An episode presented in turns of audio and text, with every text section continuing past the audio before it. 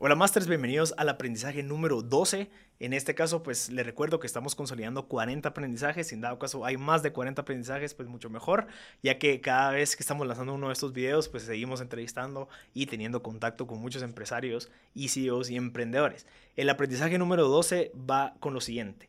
La competencia es una señal de un buen mercado. No te obsesiones con la competencia. Al menos será una buena fuente de data sobre las necesidades del cliente. Te lo digo como experiencia.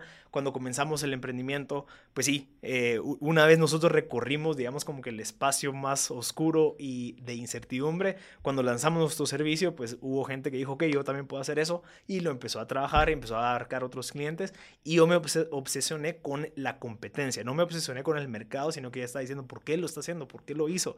¿Por qué me vino a copiar a mí? ¿Por qué yo? ¿Por qué yo? Verá, como lo vimos en uno de los aprendizajes, nosotros decidimos entrar a este camino y tenemos que hacernos responsables de todo lo que suceda.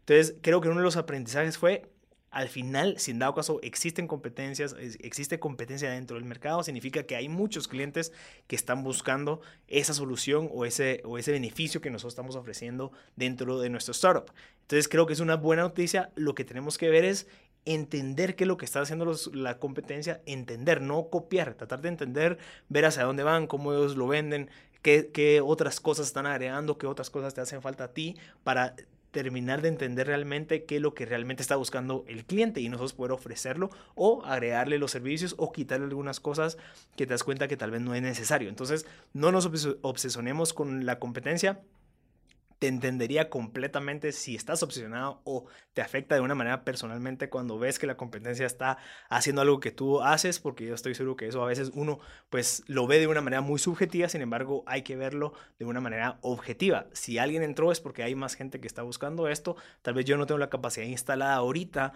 para poder abarcar todo el mercado, pero sí, al final estamos resolviendo un problema que es al cual tú estás resolviendo con tu hipótesis y con tu producto. Entonces, no te obsesiones, sigue adelante, míralo de una manera objetiva eh, definitivamente hay gente que tal vez sí puede agarrar tu idea, transformarla y ofrecerla de una manera distinta. No es nada en contra tuyo de una manera personal, sin embargo es, ok, son negocios, entonces tenemos que aceptarlo. Así que te recomiendo eso, tú como CEO, enfócate en desarrollar tu producto, entender al cliente y no nos obsesionemos con la competencia. Así que si quieres saber más de estos 40 o más aprendizajes, te invito a que visites mb.gt, en donde encontrarás más información de estos aprendizajes y también vas a encontrar más de 400 entrevistas que hemos realizado en los últimos cuatro años que te pueden funcionar a ti como recurso para tomar decisiones en tu trayectoria como CEO. Yo soy Marcel Barascut y te invito a que visites mb.gt.